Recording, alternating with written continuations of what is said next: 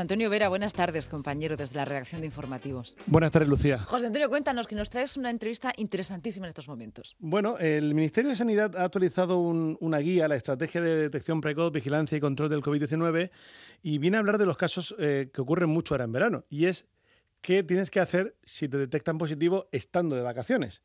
Pues eh, la estrategia del Gobierno central es que tienes que coger e irte a tu residencia fija siempre y cuando tu residencia te permita guardar la cuarentena, que lo normal es que sí, pues tienes que dejar tus vacaciones como sea y te tienes que marchar a, tu casa, a empezar a guardar la cuarentena allí. Pero claro, tienes que irte advirtiendo a las autoridades sanitarias porque tienes que llevar un papel con tus datos eh, personales e incluso también con los datos del vehículo en el que te vas a mover, tienes que intentar ir en tu propio vehículo. Estamos hablando de los casos en general más asintomático. El que esté grave no tiene que desplazarse a su casa, tiene que ir a un hospital, ¿no? esté donde esté. Entonces hemos charlado de este asunto, de esta guía con Antonio Ruiz, que es inmunólogo de la Universidad de Murcia, también pertenece al IMIF, para hablar de estas medidas, ¿no? de estos casos y de un poco, desde un punto de vista científico, si son o no eh, recomendables estas indicaciones del, Gobierno central. Pues José Antonio Vera, muchísimas gracias por estas entrevistas temáticas muy pegadas a la actualidad siempre de la crisis del COVID con diferentes prismas que podremos luego también eh, escuchar y ver en su versión en los eh, informativos a partir de, de las 8.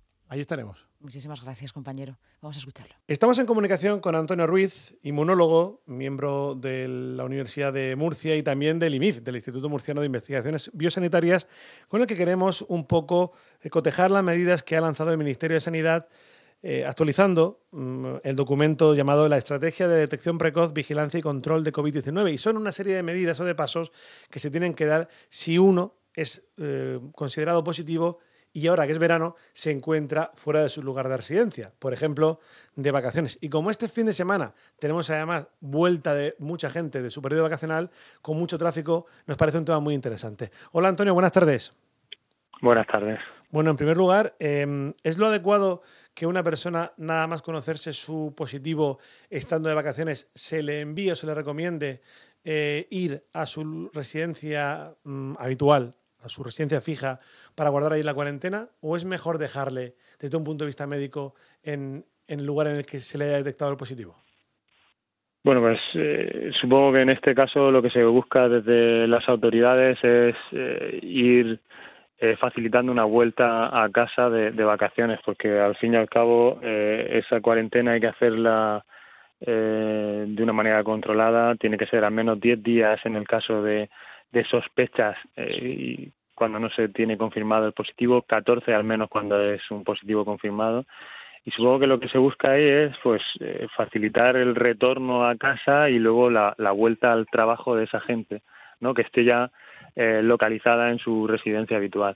Desde el punto de vista inmunológico, desde el punto de vista sanitario, pues pues hay que hay que mantener todas las medidas eh, posibles eh, lo que conlleva pues eso que tenga que ser un desplazamiento posiblemente en un vehículo privado, hacer posible eh, en contacto únicamente con, con las personas con las que se convive, pero eh, evitando el contacto directo y por tanto se debe seguir usando mascarilla, eh, limpieza, lavado de manos habitual, etcétera, etcétera, y a ser posible ese traslado debería ser incluso aislado, de alguna manera en, en un automóvil eh, privado y, que el, paciente fuera solo o fuera transportado eh, de, modo individual, ¿no? Transportado como quien, como quien viaja en un taxi o en un, transporte público, ¿no?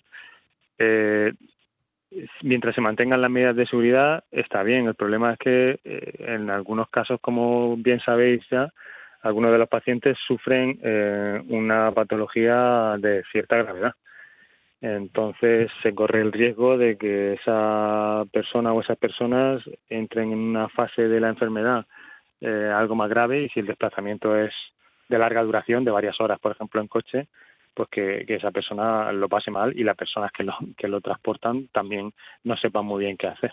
Mm, eh, entendemos que ese salvoconducto que se busca dentro de las medidas, que es ese documento oficial para también tener ese, ese permiso para, para moverse, yo entiendo que todo esto va un poco más enfocado a la gente que sea asintomática, porque el que esté muy grave, el médico que le tiene que firmar el salvoconducto, directamente lo que va a hacer va a ser desaconsejar ese transporte o incluso hospitalizar a la persona.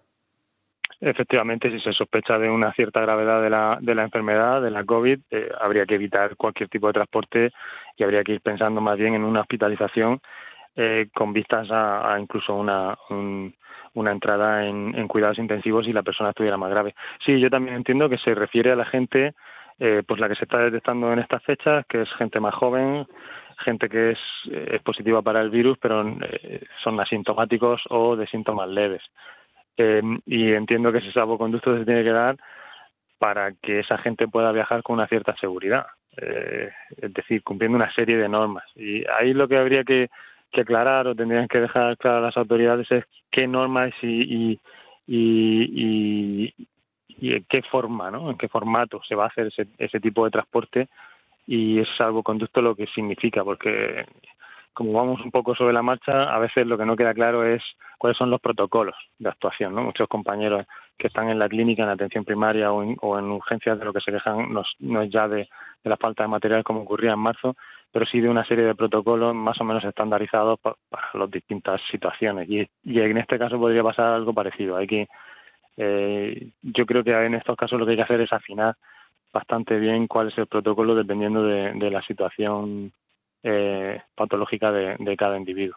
Hmm, de hecho, el salvoconducto va a exigir no solamente los datos personales, sino que incluso los propios datos del vehículo, ¿no? Para intentar afinar cuanto más sea posible, pues mejor. En todo caso, em, ¿cómo se puede llegar incluso a repostar o llegar a una estación de servicio y decirle a alguien, oye, no me bajo del coche, me tienes que poner el datáfono en la ventana y pasarte la tarjeta y me tienes que echar todo el combustible porque soy positivo por COVID y no me quiero bajar del coche?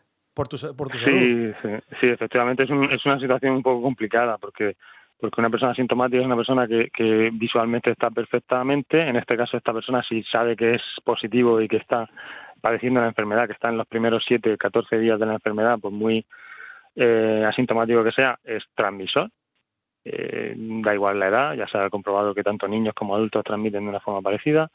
Entonces eh, hay que evitar el contacto directo y ese contacto directo, pues sí, eh, lo que decía, el protocolo debe, debe, quedar más o menos claro, porque como tú bien dices, si tienes que parar a repostar, lo ideal sería que esa persona, lo ideal sería que no fuera el conductor a ser posible, por, por lo que digo, que por, lo que pueda pasar, ¿no? Eh, porque uno es asintomático hasta hasta que deja de serlo.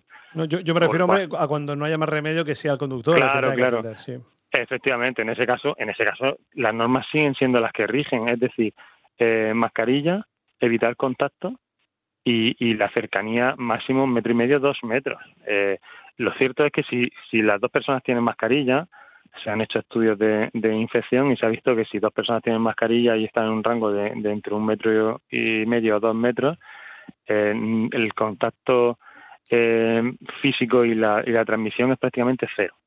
Esa es la realidad. Pero claro, si te ponen un datáfono, si tienes que tocar una serie de teclas, eh, quien no se toca un poco la cara, incluso aunque lleve la mascarilla, mm. pues ese positivo, eh, pues, pues ese datáfono tendría que estar posiblemente precintado en un, en un tipo de papel plástico, tipo parafín, ese plástico debería retirarse, o bien eh, eh, mantener la superficie de contacto, los botoncitos muy bien eh, higienizados, ¿no? Con, geles hidroalcohólicos, etcétera, etcétera. sí, o como, o excepción incluso decirle los, dígitos a, al, al, propio personal y que lo tengan que marcar. Cuando estamos ah, hablando sí. Ah, ahí hubieron, hubieron medidas, por ejemplo, las, las entidades bancarias subieron la, la, capacidad de pago sin necesidad de introducir los dígitos del código PIN, creo que estaba en torno a 50 euros, se puede pagar hoy en día.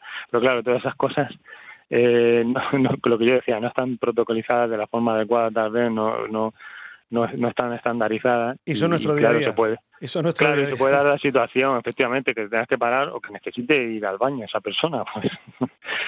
Pues, pues en algún sitio tiene, que hacer sus necesidades, ¿no? Y, y lo cierto es que no está claro.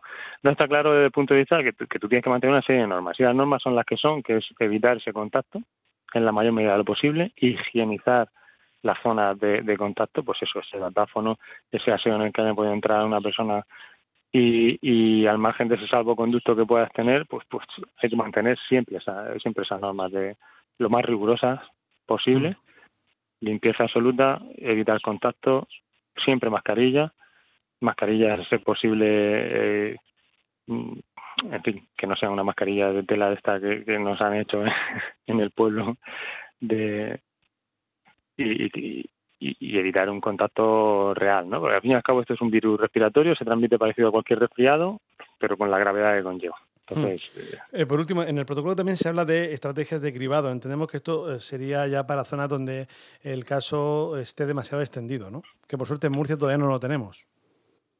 Sí, claro, eso es, eso es un poco para, para hacer un, un, una especie de triaje, un nivelado de, de, de distinto, un estratificado de distintos pacientes en, en, eh, de distintas gravedades de enfermedad y, y, pues eso, pues dar el tipo de salvoconducto adecuado, por ejemplo, a, a quién se, lo que estábamos comentando, quién puede conducir un coche, eh, cuántos kilómetros puede hacer, se puede desplazar, no se puede desplazar, porque este tipo de salvoconducto yo entiendo que será para gente, como hablábamos hace un momento, que tenga facilidad de desplazamiento y, no tenga problemas, pues eso, llegado el caso, a coger su propio automóvil y, desplazarse a su casa, incluso en distancias razonables.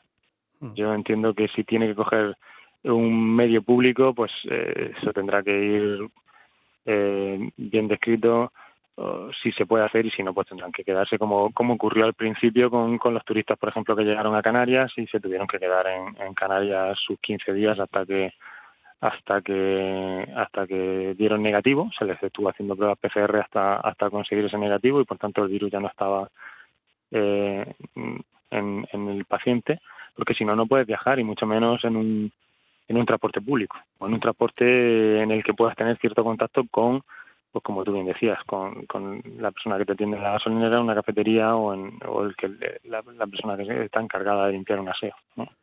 Antonio Ruiz, profesor de la UMU, inmunólogo y también miembro del IMIF. Muchas gracias por arrojar un poquito de luz sobre estas nuevas medidas del Ministerio de Sanidad. Muchas gracias. De nada, gracias a vosotros.